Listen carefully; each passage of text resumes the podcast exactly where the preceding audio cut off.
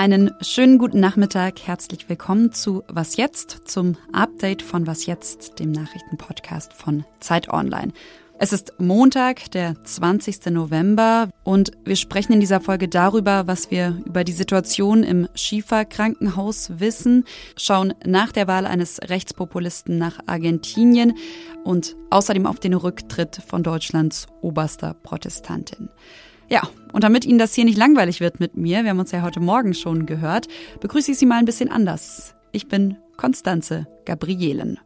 Ja, und was es damit auf sich hat, erfahren Sie dann ganz am Ende dieser Folge. Mein Namen heute mal geändert, Redaktionsschluss aber wie immer 16 Uhr. In den vergangenen Tagen und auch heute Morgen kurz haben wir hier ja immer wieder über das Schifa-Krankenhaus in Gaza-Stadt gesprochen. Mittlerweile soll die israelische Armee das Krankenhaus vollständig unter ihre Kontrolle gebracht haben. Und, das ist anders als zunächst befürchtet wurde, soll die Hamas kaum organisierten Widerstand geleistet haben. Zur Situation vor Ort hat Nahost-Korrespondentin Steffi Henschke recherchiert und sie begrüße ich jetzt in Tel Aviv. Hallo Steffi. Hallo nach Berlin, liebe Konstanze. Es gibt mittlerweile ja Videos, die Israel veröffentlicht hat und die zeigen einen Tunnel unter dem Schiefer-Krankenhaus. Die Terrororganisation Hamas aber, die bestreitet ja weiterhin, unter dem Krankenhaus eine Kommandozentrale zu betreiben.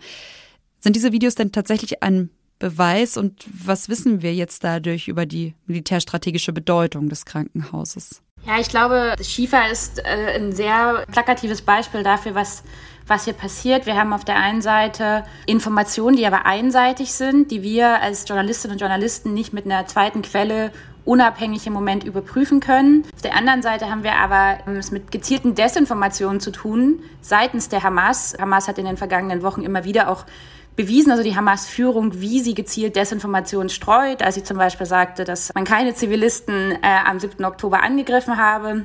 Weil wir keinen Beweis kriegen können, gehe ich im Moment tatsächlich eher nach Plausibilität und Logik und ich halte es für sehr plausibel, dass sich Tunnel unter äh, Schiefer befinden, also dass sich Tunnel der Hamas unter Schiefer befinden. Auch noch eine Frage zur Feuerpause. Die wird ja seit ein paar Tagen verhandelt. Noch aber gehen die Angriffe Israels ja auf den Gazastreifen weiter. Was weißt du denn über den Stand der Verhandlungen?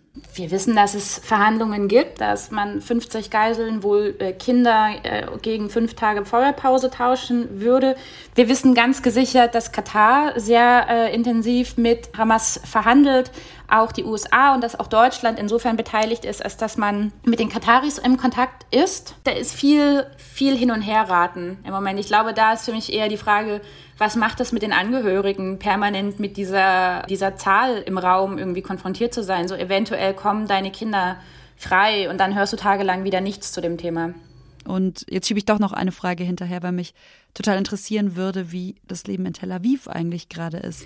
Ja, wenn wir zum Beispiel über das Thema Geiseln reden, die Poster und Plakate sind allgegenwärtig. Jeden Tag sind Protestmärsche, Kundgebungen und man hat das Gefühl, diese 240 oder knapp 240 Vermissten, sie sind irgendwie hier. Alle Autos haben so ein gelbes Bändchen am Spiegel. Das heißt, dass man erinnert, man gedenkt, man hat die äh, Geiseln in Erinnerung und, und denkt an sie. Das ist allgegenwärtig. Das ist Tel Aviv jetzt in diesem November. Dann ganz viele Grüße zu dir nach Tel Aviv. Danke, Steffi. Ich danke dir, Konstanze. Sie haben es vielleicht heute Morgen hier schon kurz in den Nachrichten gehört. Argentinien hat einen neuen Präsidenten, Javier Milei, aka der Kettensägenmann oder auch der selbsternannte Anarchokapitalist.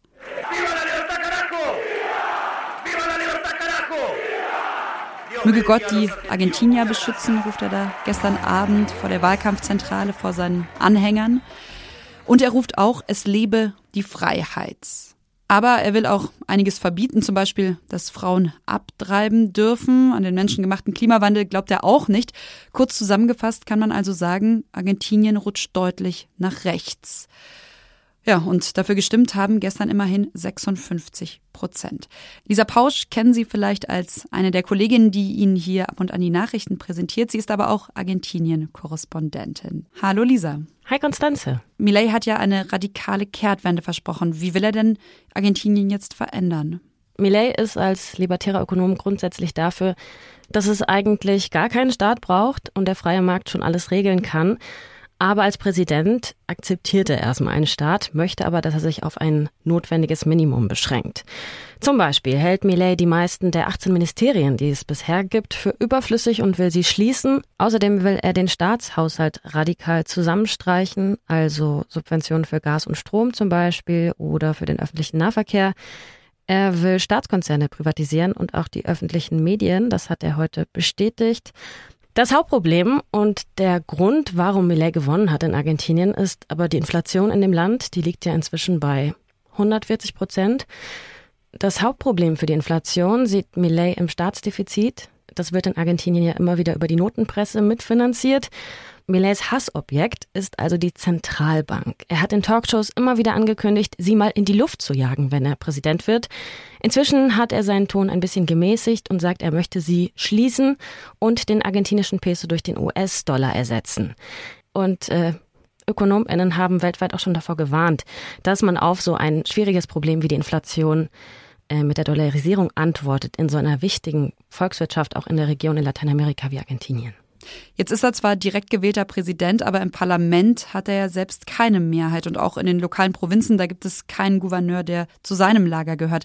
Was bedeutet das wiederum? Wie viel davon, von dem, was du beschrieben hast, kann er überhaupt durchsetzen? Millet wird so oder so auf Allianzen angewiesen sein. Er hat gerade mal 15 Prozent im Kongress und weniger als 10 Prozent der Sitze im Senat.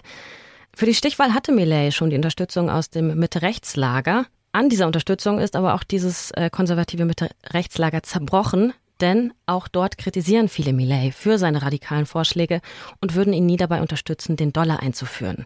Und an der Stelle löse ich jetzt auch noch den anderen Spitznamen auf, den Millet hat, nämlich den mit der Kettensäge, Kettensägenmann, den hat er bekommen, weil er bei einem Auftritt so eine Säge dabei hatte und sie sozusagen als Symbol dafür stand, dass er die öffentlichen Ausgaben radikal kürzen will. So, und an der Stelle jetzt noch ein Hinweis. Äh, Lisa Pausch hat nämlich zusammen mit Azadeh Peschman am Samstag eine Sonderfolge zu Argentinien, zur Inflation und auch zu der Wahl rausgebracht. Jetzt aber erstmal danke an dich, Lisa. Vielen Dank dir, Konstanze. Viele Grüße. Annette Kurschus war die oberste Protestantin Deutschlands. War, weil sie heute als Ratsvorsitzende der evangelischen Kirche zurückgetreten ist. Inzwischen hat sich die Lage derart zugespitzt, dass es für mich nur eine Konsequenz gibt, um Schaden von meiner Kirche abzuwenden.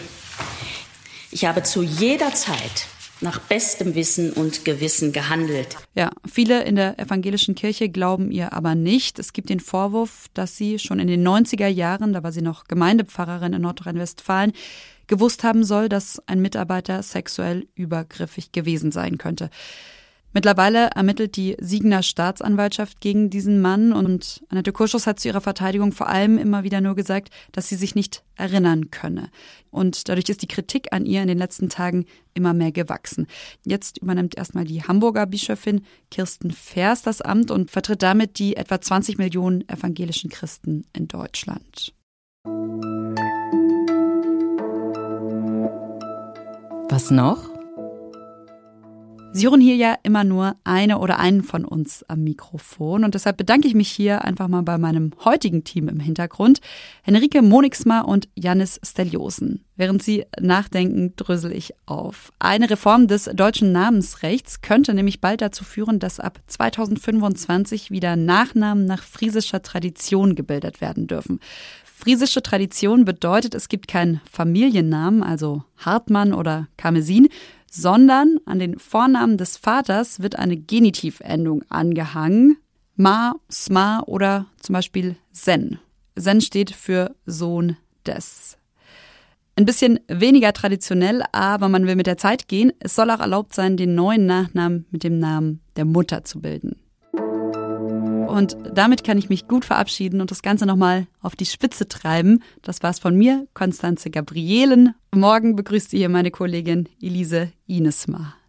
Ich wünsche Ihnen weiter einen guten Start in die Woche. Machen Sie es gut, schreiben Sie uns Feedback, Anregungen, Kritik an wasjetzt.zeit.de. Tschüss.